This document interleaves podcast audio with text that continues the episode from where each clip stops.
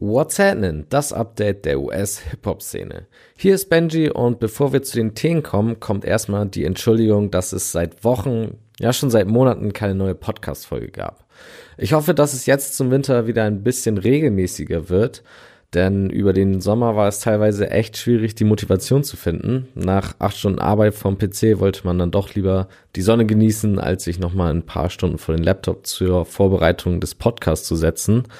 Vielleicht ist es auch an der Zeit, neuen Wind in Form eines zweiten Mitarbeiters oder Mitarbeiterin bei What's Happening zu bringen. Wenn da draußen also jemand zuhört, der Bock hat, sich an dem Projekt zu beteiligen, vielleicht auch Erfahrung mit Podcasts oder YouTube hat oder einfach nur Ideen oder Input hat, meldet euch gerne bei mir via Instagram.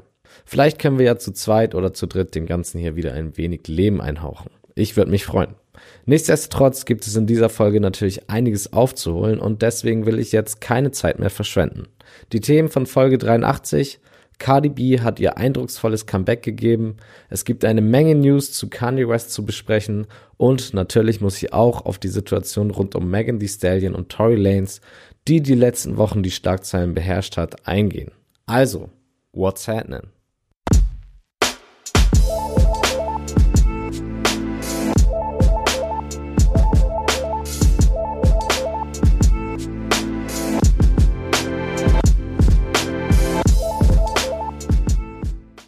Eben gesagt, das Thema, was die Hip-Hop-Welt die letzten Wochen wohl am meisten beschäftigt hat, ist die ganze Geschichte rund um Megan Thee Stallion und Tory Lanez. Das ist wohl allgemein eine der unglaublichsten Geschichten der letzten Jahre im Hip-Hop und aktuell auch noch mitten in seiner Entwicklung. Ein baldiges Ende ist auch noch nicht abzusehen, aber jetzt würde ich gerne kurz chronologisch den ganzen Sachverhalt einmal aufrollen, der von Anfang bis Ende immer wieder Unklarheiten und Falschmeldungen beinhaltete. Am 13. Juli machten News die Runde, dass Tory Lanez und Megan Thee Stallion nach einer Partynacht mit unter anderem Kylie Jenner verhaftet wurden. Der Grund hierfür war, dass die Polizei wegen einem lautstarken Streit gerufen wurde und dann eine nicht registrierte Waffe bei Tory fand. Megan stellte dann kurze Zeit später selber klar, dass sie nicht verhaftet wurde, sondern ins Krankenhaus gebracht wurde. Sie musste operiert werden an ihrem Bein Schrägstrich Fuß, aber nicht wie erst berichtet wegen Schnittwunden, sondern weil sie Schusswunden hatte und die Patronen aus ihrem Körper entfernt werden mussten. Sie ergänzte, dass sie froh ist, noch zu leben und dass ihr das Ganze mit der Intention, sie zu verletzen, angetan wurde. Namen nannte sie zwar nicht, aber es wurde natürlich schon heiß spekuliert, ob tatsächlich Tory Lanez auf die Rapperin geschossen haben könnte und dazu passende News machten die Runde, dass die Polizei bereits ermittelt und Tory der Hauptverdächtige ist. Gleichzeitig machten Gerüchte die Runde, dass Tory sich bereits einen Plan zurechtgelegt hat, wie er aus der Sache herauskommt und dass das der Grund ist, warum er bisher sich zu dieser Situation noch nicht geäußert hat. Das überließ er Megan, die in der Folge sich öfters gezwungen sah, sich zu äußern, weil Leute ihre Story verdrehten, ihr nicht glaubten und Unwahrheiten verbreiteten.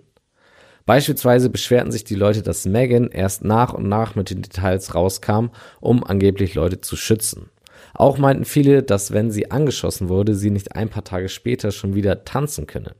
Die Leute beobachteten also jeden Schritt, den Megan in der Öffentlichkeit machte und kritisierten ihn was wiederum dazu führte, dass Megan sich immer öfter meldete, um Sachen klarzustellen.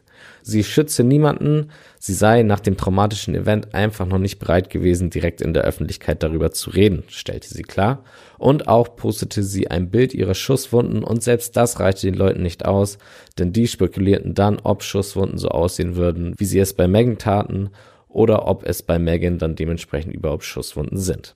Immerhin aus der Musikindustrie und von Kollegen gab es viel Support für Megan.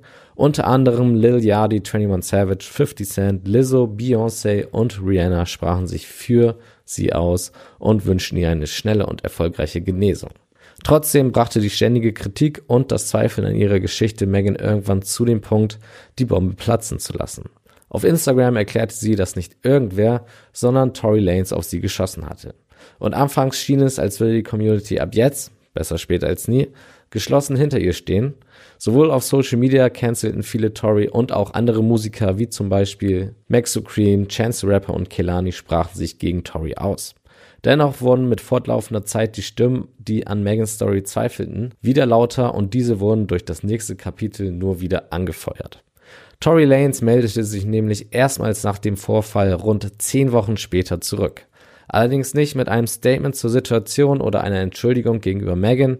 Nein, er nutzte die Aufmerksamkeit aus, um Profit aus der Sache zu ziehen und droppte ein neues Album. Natürlich gab er in fast jedem Song ein paar Lines zu dem Vorfall ab und er disste fast alle seine Kollegen, die sich in der Sache öffentlich gegen ihn gestellt haben, aber klar zu dem Vorfall äußerte er sich nicht. Es gab keine Entschuldigung, keine Empathie für Megan und auch keine Schilderung des Abends. Das Einzige, was es von ihm als klare Aussage gab, war, dass er nicht auf Megan geschossen hat und sie dementsprechend lügt. Auch zweifelte er einige ihrer getätigten Aussagen an, aber er erklärte nicht, wie es dazu gekommen ist, dass auf Megan geschossen wurde und was er mit der ganzen Sache zu tun hatte. Eigentlich die ganze Industrie stellt sich daraufhin gegen Tory. News-Outlets wollen nicht mehr über ihn berichten und auch das Radio bzw. die Streaming-Plattform promoteten sein Album nicht, was zu seiner schlechtesten Verkaufswoche überhaupt führte.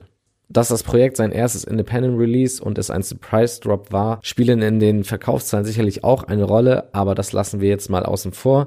Die Qualität der Musik spielt hier eh keine Rolle.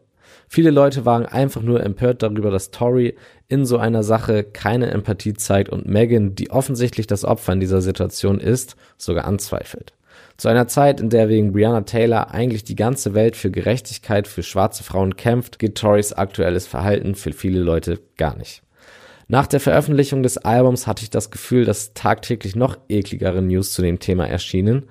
Die Teams beider Seiten warfen sich nämlich vor, Schmierkampagnen gegen die jeweils andere Partei zu fahren und in Blogs und Newsseiten Nachrichten zu platzieren, die ihrem eigenen Standpunkt jeweils helfen. So kam raus, dass Tori angeblich Megan und ihrer Freundin Schweigegeld angeboten hat, damit sie über den Vorfall nicht reden. Und auch soll sich Tori Lanes nach der Sache entschuldigt haben, mit der Ausrede, dass er einfach zu betrunken war. Dann meinte Megans Anwalt noch, dass Torys Team sich als Megans Team ausgegeben haben soll und in deren Namen Fake-E-Mails und Fake-SMS-Screenshots verschickt haben soll, um ein falsches Bild zu verbreiten. Und spätestens nach dieser News dachte ich mir, dass man in der Sache nichts mehr glauben kann. Auch die News, die rauskam, dass Torys Ex-Bodyguard meinte, dass Tori nie aggressiv war, vor allem nicht gegen Frauen, roch stark nach einer geplanten Aktion, um Tori positiv dastehen zu lassen. Glücklicherweise müssen wir uns auch nicht mehr auf solche Clickbait-News konzentrieren, denn Anfang Oktober wurde Tory Lanez tatsächlich wegen des Angriffs mit einer Waffe gegen Megan Thee Stallion angezeigt. Jetzt können wir also hoffen, dass durch das Gericht die Wahrheit ans Licht kommt. Das hofft auch Tory Lanes, der mit einer ähnlichen Aussage auf die Anzeige reagierte, während er weiterhin seine Unschuld beteuert. Trotzdem müsste er bei einer Verurteilung eine Maximalstrafe von über 22 Jahren befürchten. Seit dem 13. Oktober läuft das Gerichtsverfahren auch schon und nach dem ersten Termin wurde Tory dazu beordert, sich von Megan fernzuhalten, alle seine Waffen abzugeben und eine Kaution von 190.000 Dollar zu zahlen. Der nächste Termin findet am 18. November statt. Und bis dahin müssen wir uns bezüglich neuer News hier wohl gedulden. Aber das ist auch okay so, denn zumindest hören jetzt die Spekulationen auf, denn jetzt entscheidet das Gericht, wie mit der ganzen Sache umgegangen wird. Eine Frage, die sich jetzt sicherlich noch stellt, ist, ob Tory Lanez jetzt gecancelt ist und ob man seine Musik noch hören kann. In solchen Sachen war mein Standpunkt eigentlich immer, dass eine Anschuldigung noch keine Verurteilung ist und in diesem Fall ist es aktuell ja wirklich noch Aussage gegen Aussage. Allerdings muss jeder hier nach seiner eigenen Moral beurteilen und ich kann aktuell nicht guten Gewissens einen Tory Lanez Song hören. Dass er mit seinem ersten Statement nach dem Vorfall Profit aus dem Leid von Megan ziehen wollte und sich dann noch nicht mal entschuldigte bzw. Empathie zeigte, ist für mich unverständlich. Und ich mag Tori, aber selbst wenn er es nicht direkt getan hat, hat Megan körperliche und wahrscheinlich psychische Schäden durch die Situation davongetragen und das muss ihm doch leid tun. Vielleicht hat er nicht selbst geschossen, aber er war dabei und sehr wahrscheinlich an der Situation, die zu den Schüssen geführt hat, beteiligt. Also für mich gibt es aktuell keine Tory-Musik, aber ich warte gespannt ab, was das Gericht entscheidet. Ich hoffe nur, ohne jemandem etwas Böses zu wünschen, dass jeder bekommt, das er verdient. Gerechtigkeit. Ein weiteres Thema, welches für viel Aussehen gesorgt hat in den letzten Wochen, beziehungsweise in diesem Fall für viele verwirrte Gesichter, ist Kanye West. Sowohl durch seine Politikkarriere als auch durch seine mittlerweile regelmäßigen Twitter-Rants ist es einfach nur noch schwer durchzublicken. Aber hier auch nochmal der Hinweis, dass Kanye bescheinigt wurde, dass er bipolar ist und dass die letzte Zeit eine bipolare Phase sein könnte. Menschen aus seinem Familienumkreis hatten das auch schon angedeutet. Seine Präsidentschaftskampagne war in den letzten Wochen davon geprägt, dass er mehr als nur kleine Probleme damit hatte, in diversen Wahlkreisen auf den Wahlzettel zu kommen. Weil er oftmals die Deadline zur Anmeldung verpasste, versuchte er sich über Petitionen auf den Zettel zu retten, was auch im ersten Schritt funktionierte, ehe dann wenig später bekannt wurde, dass die Unterschriften nicht valide waren, weil sie unter falschen Voraussetzungen geholt wurden. Das passierte in so einigen Städten, weswegen er auch jetzt rein mathematisch gar nicht mehr gewinnen kann. Trotzdem hat er es in manchen Wahlbereichen geschafft, dabei zu sein. Aktuell teilt er sogar fleißig Bilder davon, dass Leute Kanye extra als Alternativvorschlag auf den Zettel schreiben.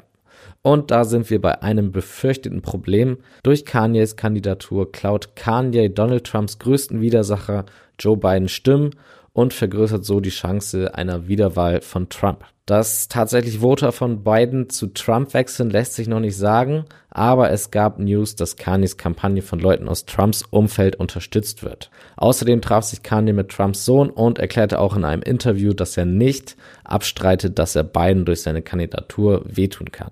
Dementsprechend hat auch so ziemlich jeder Rapper eine Meinung über Kanyes Kandidatur abgeben. Während Leute wie Chance the Rapper und The Baby Kanye unterstützen, fordert French Montana beispielsweise, dass Kanye sein Versprechen auch Taten folgen lassen muss. Dass Kanye die Sache ernst meint, merkte man spätestens, als er vermeintliche erste Voting-Ergebnisse freudig mit der Welt teilte. Dort war er in den Umfragen sowohl vor Trump als auch Biden gelandet Voller Freude sinnierte er schon über sein neues Büro und releaste sogar einen Song. Problem war, dass die Ergebnisse nur Teil eines Software-Tests waren und somit keinen Zusammenhang zur Realität hatten. Das hat mir dann auch schon fast ein bisschen leid getan. Aber dass dieses ganze politische Wirrwarr auch direkte Auswirkungen auf sein Privatleben und seine Familie hatte, zeigte seine erste Wahlkundgebung. Hier bekam er übrigens wegen einer sehr ignoranten Aussage zu Harriet Tubman zu Recht einen größeren Shitstorm. Bezüglich seiner Familie sagte Kanye, dass Kim und er ihr erstes Kind abtreiben wollten.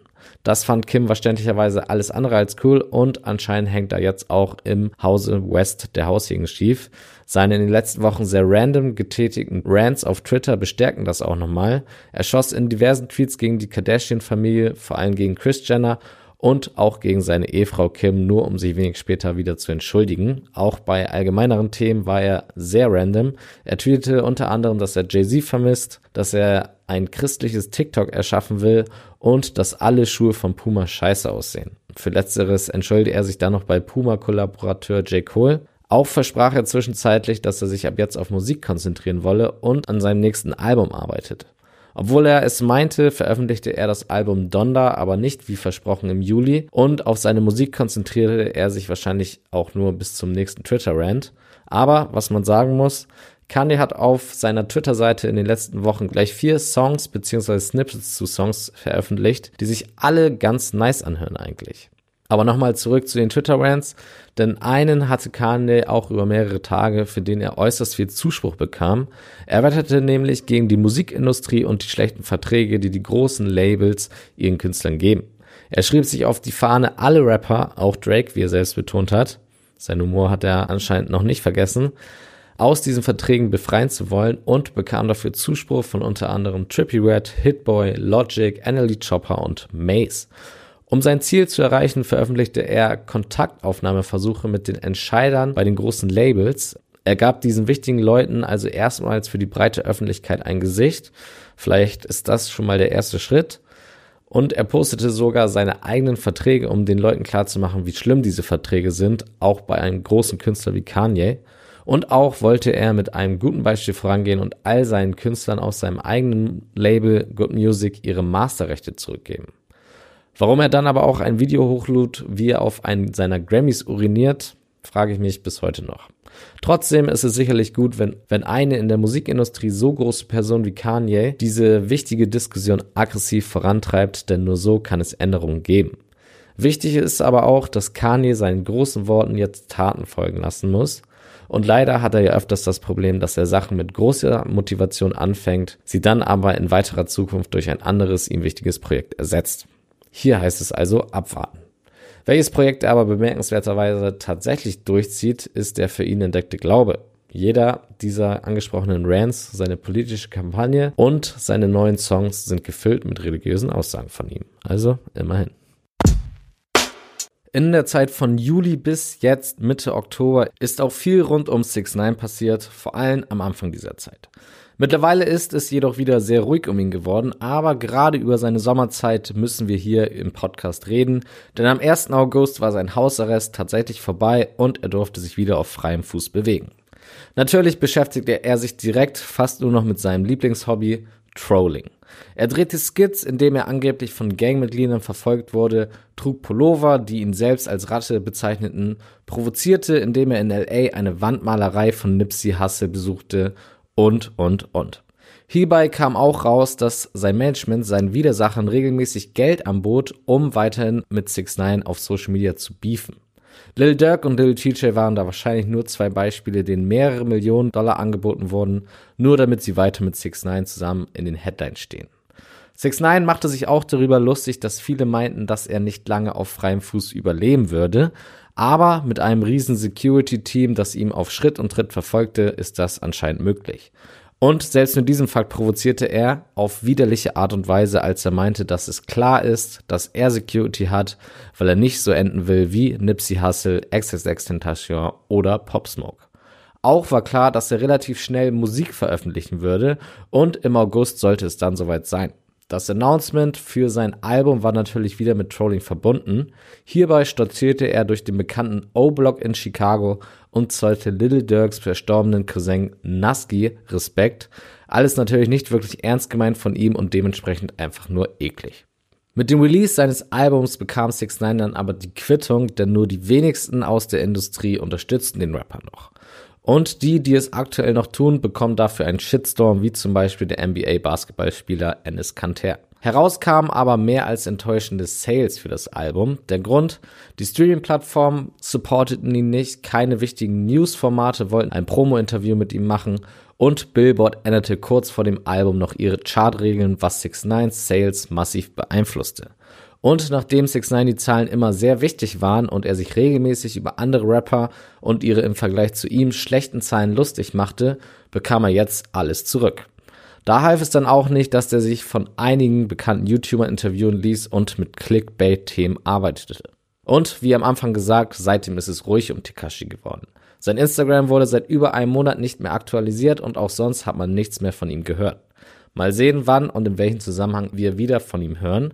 So famegeil wie er nun mal ist, ist es schon sehr ungewöhnlich, dass er so lange nicht zu sehen ist. Aber beschweren tut sich darüber wahrscheinlich auch niemand und sowieso arbeitet er bestimmt schon eh an seinem nächsten Plan, irgendwie viral zu gehen. Ich hoffe, dass ihr in den letzten Wochen, in denen der Podcast nicht erschienen ist, regelmäßig die WhatsApp Instagram-Seite gecheckt habt. Denn dann habt ihr sowohl was die täglichen News angeht, als auch was neue Musik angeht, nichts verpasst. Und solltet ihr WhatsApp noch nicht bei Instagram folgen, so empfehle ich euch das jetzt zu tun. Wie gesagt, da seid ihr dann immer up to date, selbst wenn der Podcast mal nicht erscheint. Hier will ich jetzt auch nur ein paar Projekte erwähnen, die in den letzten zehn Wochen erschienen sind, die es sich meiner Meinung nach definitiv lohnt zu hören. Kyle hat im Juli nach zwei Jahren ohne Album mit See You When I Am Famous beispielsweise sein Comeback gegeben. Chef G und Sleepy Hollow, für mich zwei der interessantesten Newcomer dieses Jahr, verbinden äußerst nice ihren eigenen Sound mit New York Drill und das kann man auf den neuesten EPs der beiden wieder hören. Im Juli erschienen Sleepys The Black House und Chef G's Just For Your All. Einen Monat später wurde übrigens bekannt, dass Chef G mit Winner's Circle ein eigenes Label gegründet hat. Neben Sleepy ist auch Rapper Eli Frost am Start, auch den gerne mal auschecken. Ein weiterer interessanter neuer Act ist für mich J.I. The Prince of New York. Und auch von denen gab es im Juli mit Welcome to G-Star Volume 1 eine sehr solide EP. Gerade in den letzten Monaten sind einige neue weibliche Rapperinnen durchgestartet. Mit am besten gefällt mir davon Flo Milli, die im Juli auch ihr Debüt-Mixtape Ho Why Is You Here veröffentlichte. Am 24. Juli erschien dann für mich auch eines der besseren Projekte des Jahres. The Kid Leroys erstes kommerzielles Mixtape Fuck Love traf über weite Strecken genau meinen Geschmack. Mafia Business heißt das Debüt und wahrscheinlich auch vorerst letzte Album der Shoreline Mafia. Auch da gerne reinhören. Nach Kyle gab mit Amine im August der nächste Rapper nach zwei Jahren ohne Projekt ein Comeback, auf das ich mich sehr gefreut habe. Limbo heißt sein neues Album. Fast einstimmig positives Feedback hat Legende Nas für sein neuestes Album King's Disease aus dem August bekommen. Stark fand ich vor allen Dingen, dass er mit Don Tolliver, Lil Durk und Fabio Foreign aktuell sehr interessanten, neueren Rappern das Spotlight gegeben hat. Lil Durk ist natürlich schon ziemlich lange dabei, aber sein Stern geht jetzt gerade wohl auf, beziehungsweise steht am höchsten Punkt seiner Karriere aktuell. Da ist so ein NAS-Feature sicherlich auch nochmal ganz hilfreich. Noch etwas unbekannter als die drei eben genannten, aber trotzdem mit einer Menge Potenzial unterwegs, ist Jackboy. Für mich persönlich vielleicht sogar die Entdeckung des Jahres, denn innerhalb von vier Monaten hat der zwei richtig starke Alben gedroppt. Nach Jackboy im April folgte jetzt im August Living in History. Das Producer-Kollektiv Internet Money hat Ende August auch ihr erstes Album Before the Storm gedroppt. Und wer die Jungs verfolgt, der weiß, dass sie für einige der größten Hits der letzten Jahre verantwortlich sind. Dementsprechend gefüllt ist auch deren Featureliste, denn jeder, von Newcomer bis Superstar, will mit ihnen arbeiten.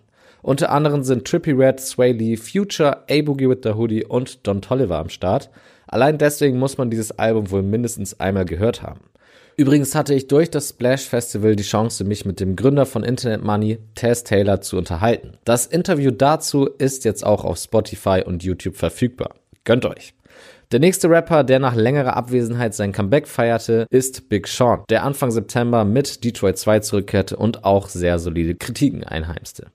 NBA Youngboy veröffentlichte am 11. September sein Album Top und der Junge hat so einen krassen Hype, beziehungsweise so eine krasse Fanbase in den Staaten, dass sein Album bereits zwei Wochen vor Album-Release nur durch die Vorbestellung auf Platz 1 der Apple Charts war. Das ist meine Ansage. Natürlich waren auch die Jungs von Griselda Records in den letzten Wochen wieder sehr aktiv. Sowohl Conway the Machine als auch Westside Gun releaseden sehr viel gelobte Alben. Conway gab uns From King to a God und Gunn präsentierte Who Made the Sunshine. Übrigens haben beide auch angekündigt, dass sie 2021 dem Rap Game den Rücken zukehren werden. Zwar gibt es noch ein paar Projekte, aber spätestens nächstes Jahr soll Schluss sein. Dann muss Benny the Butcher zusammen mit der First Lady von Griselda, Armani Caesar, die Flagge der Buffalo Boys hochhalten, aber das sollte kein Problem sein. Denn Armani hat auch im September ihr vielversprechendes Debütalbum gedroppt und Benny hat jetzt im Oktober mit Burden of Proof auch wieder ein starkes Projekt gedroppt. Neben Jackboy hat sich 2C zu einem der für mich interessantesten Newcomer des Jahres gemausert. Auch er veröffentlichte dieses Jahr zwei gute Projekte. Das zweite, Poetic Pain, erschien im September. Natürlich hätten wir alle liebend gerne auf die Corona-Pandemie verzichtet, aber in manchen Bereichen hatte sie auch positive Auswirkungen. Zum Beispiel, wenn es darum geht, dass Artists mehr Zeit für Sachen haben, für die sie sonst keine Zeit haben. Bestes Beispiel, das Spilligion-Album der Rap-Supergruppe Spillage Village, bestehend aus unter anderem Earthgang, JID und Black, erschien Ende September und das nur, weil die Künstler durch Covid und die Quarantäne endlich mal Zeit hatten, sich alle zu treffen. Und so entstand über zwei Monate dieses mit sehr viel positiver Kritik belegte Album. Tickets to My Downfall heißt das neueste Album von Machine Gun Kelly und kurz vor dem Release ist niemand geringeres als Drake in MGKs DMs geslidet und hat ihm Props für seinen Werdegang ausgesprochen. Vielleicht half auch dieses Co-Sign dem eher in Richtung Rock tendierenden Album auf Platz 1 der Charts zu landen. Bryson Tiller is back auf ein Album von ihm mussten seine Fans sogar ganze drei Jahre warten.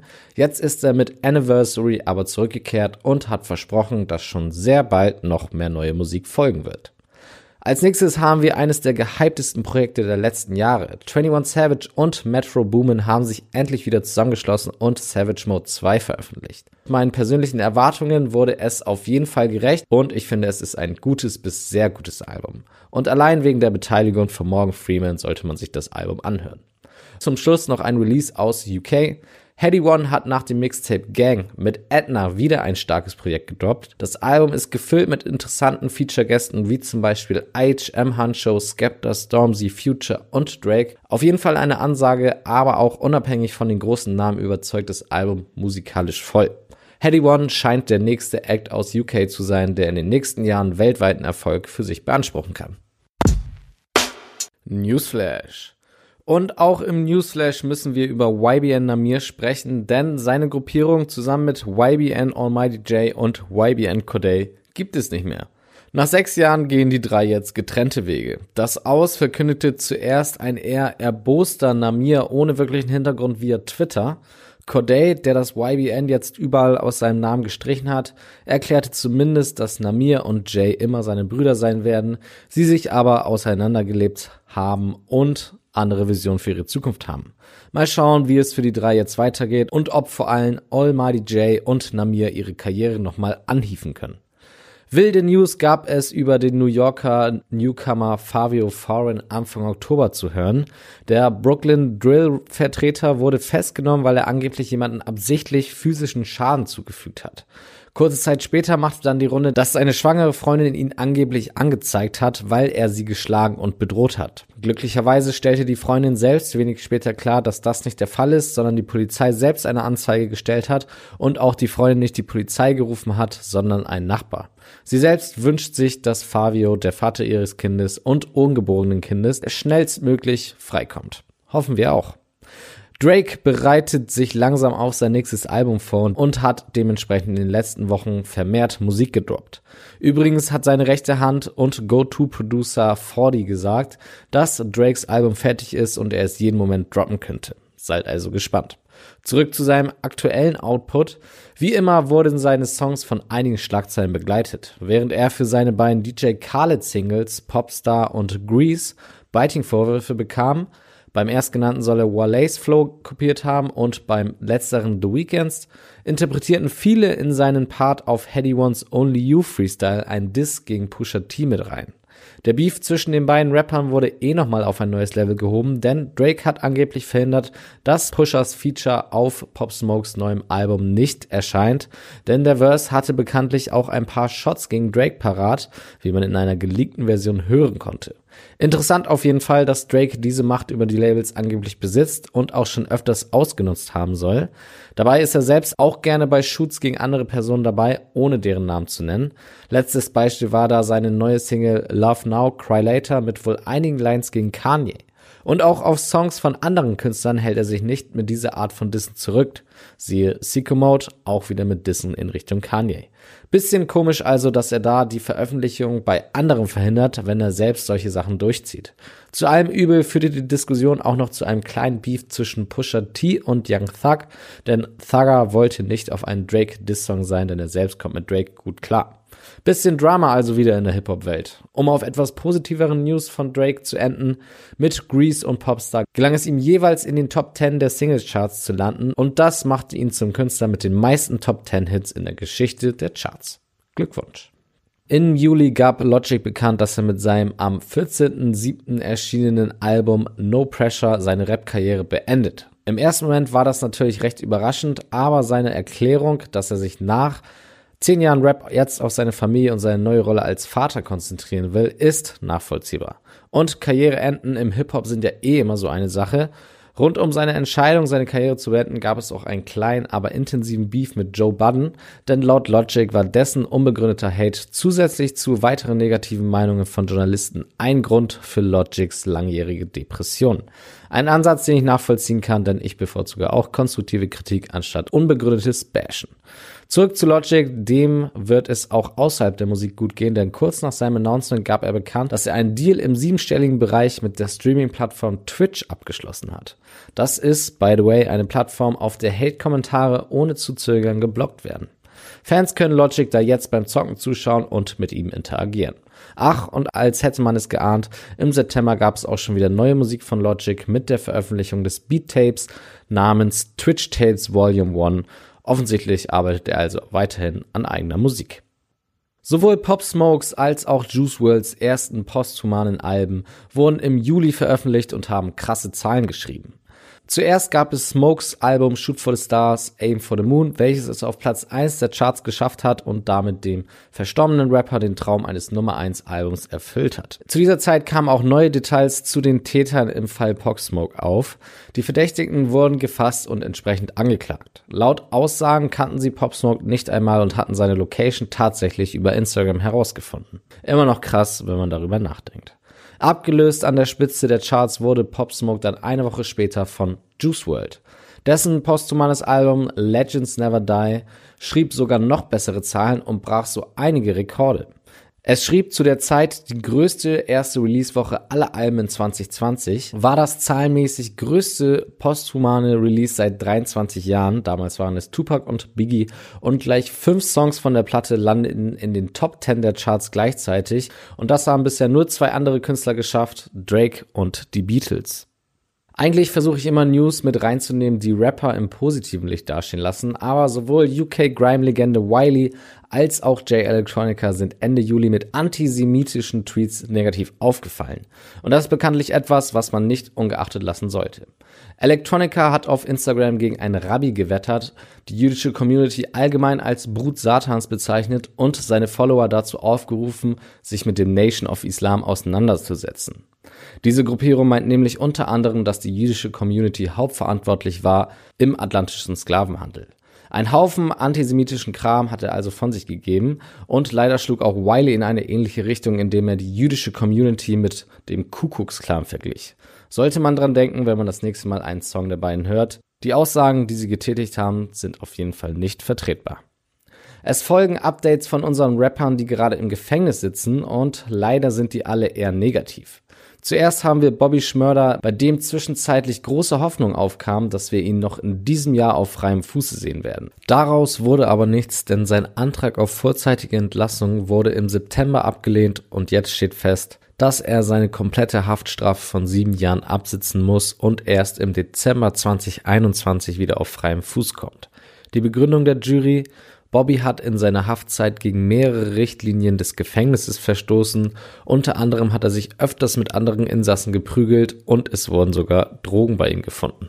Jetzt müssen wir uns wohl noch bis Dezember 2021 gedulden, denn dann hat er seine komplette Haftstrafe von sieben Jahren abgesessen. Auch bei YNW Melly wird es trotz selbstverkündeten Versprechen, dass er 2020 nur draußen sein wird, in diesem Jahr keine News mehr geben.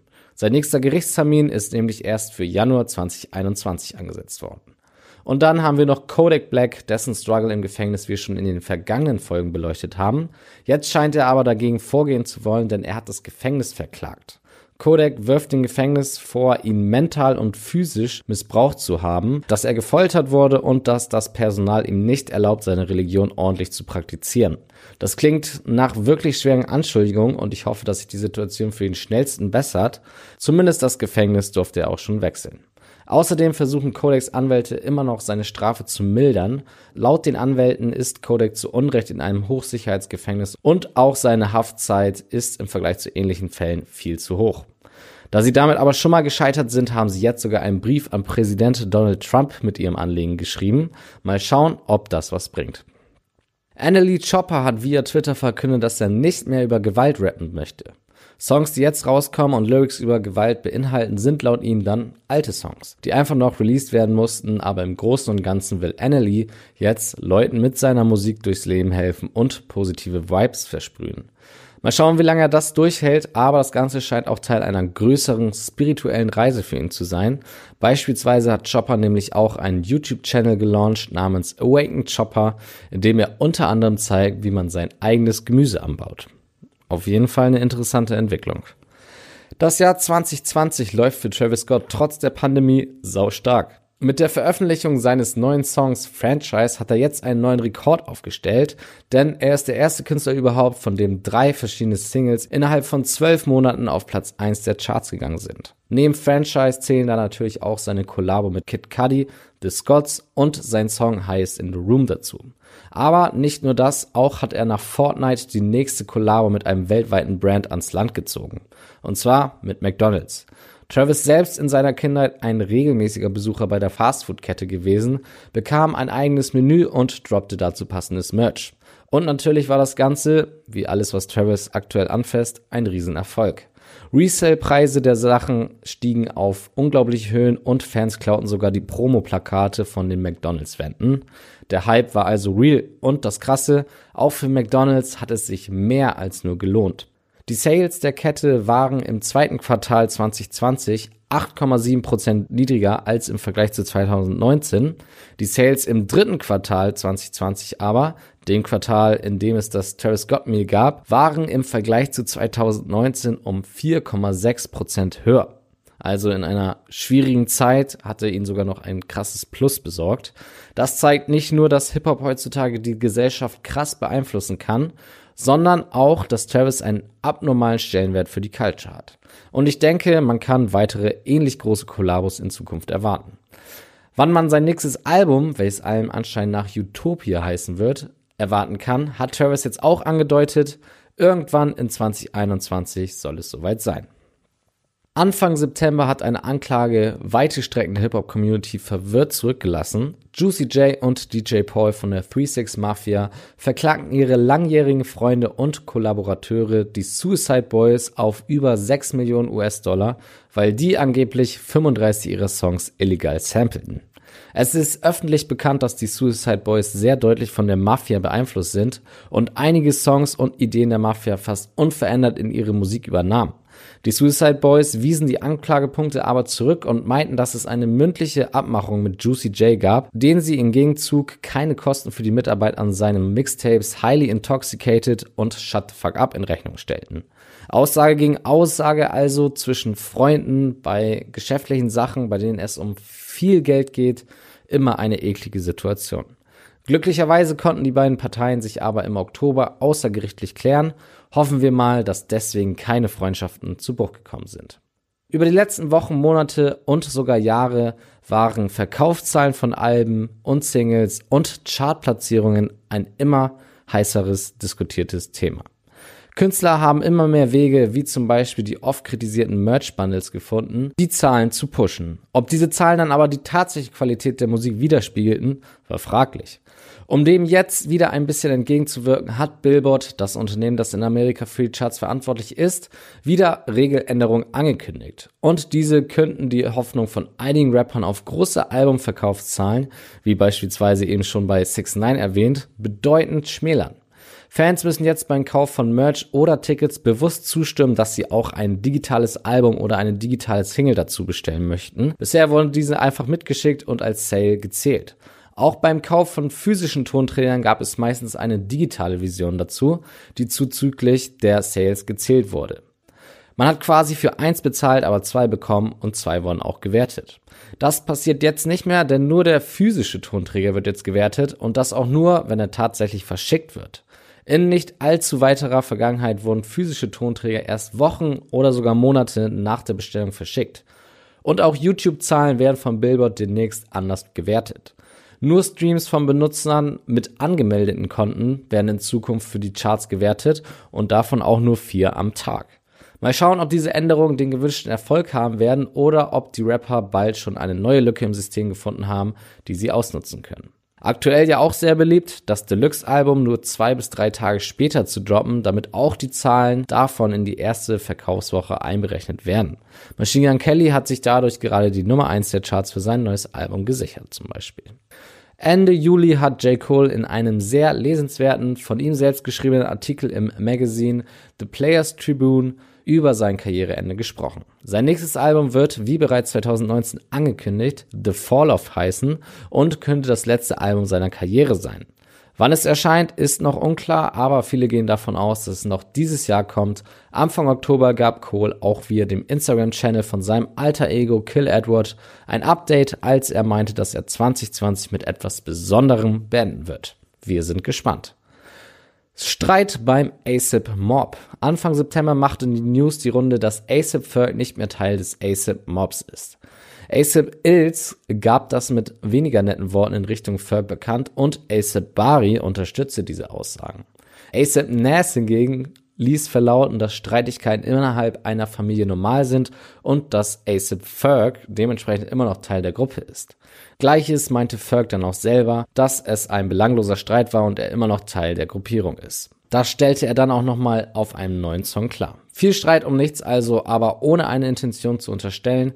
Gelungene Promo für Fergs frisch veröffentlichtes Projekt Floor Seats 2 war es sicherlich. Und die letzte News des heutigen Tages. Cardi B hat sich nach 14 Monaten ohne eigenes Single Anfang August mit neuer Musik zurückgemeldet. WAP zusammen mit Megan Thee Stallion mutierte durch die sehr heiß diskutierten, expliziten Lyrics und dem viralen Musikvideo zum Hit. Natürlich ging der Song auf die Eins und verteidigte den Platz sogar gegen einen neuen Drake-Song.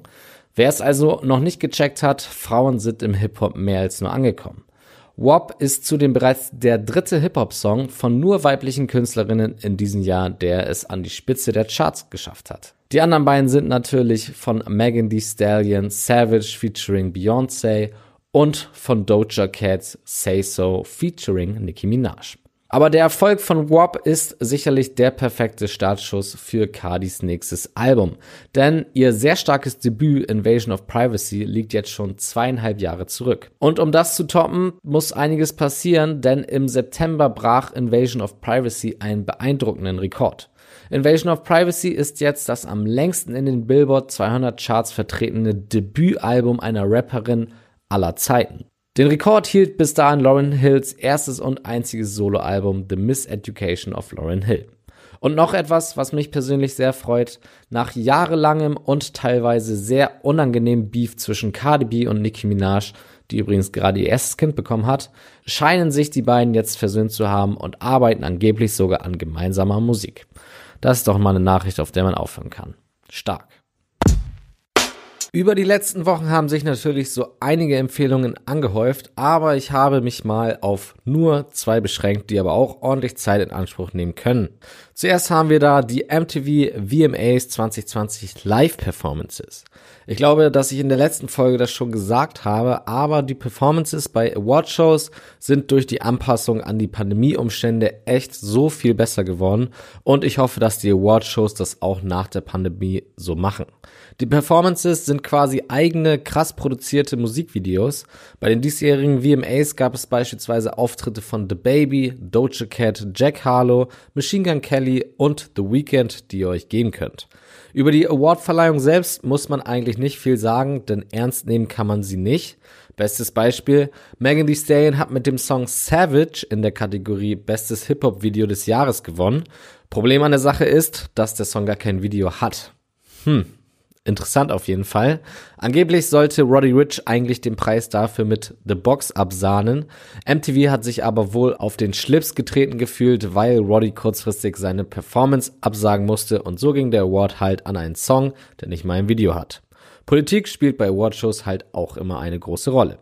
Warum war der Song überhaupt nominiert, frage ich mich. Man weiß es nicht, aber Lil Yadi war zu Recht mehr als angepisst, dass er nicht mit dem wirklich starken Video zu Oprah's Bank Account nominiert wurde. Aber all das zeigt nur, dass man auf solche Awardshows nicht zu viel Wert legen sollte. Aber gönnt euch die Performances auf YouTube. Die zweite Empfehlung, die ich für euch habe, sind alle Videos bezüglich der diesjährigen XXL Freshman List. Nicht nur hat XXL eine sehr solide Liste an Künstlern zusammengestellt, auch wenn sie es sich ein bisschen einfach gemacht haben, aber dieses Jahr stimmte auch der Content drumherum. Also gönnt euch die ABCs aller Künstler. Vor allem für 24K Golden habe ich da einen neuen Respekt gewonnen. Die Cyphers, die sich alle wirklich wie richtige Songs anhören. Und vor allem gönnt euch die Talks der Freshman Class mit der Organisation Until Freedom. Dort sagen die Jungkünstler ihre Meinungen zu wichtigen Themen wie Rassismus, Politik und soziale Ungerechtigkeit und kommen so mit ihrer Vorbildfunktion, die alle großen Rapper haben, auch wenn sie es nicht immer wahrhaben wollen, nach. Also, gönnt euch. Die Links zu den Empfehlungen findet ihr wie immer auch auf whatsapp.de im Beitrag zu dieser Sendung. Und damit entlasse ich euch für diese Folge. Folgt at whatsapp bei Instagram und bis zur nächsten Woche. Reingehauen.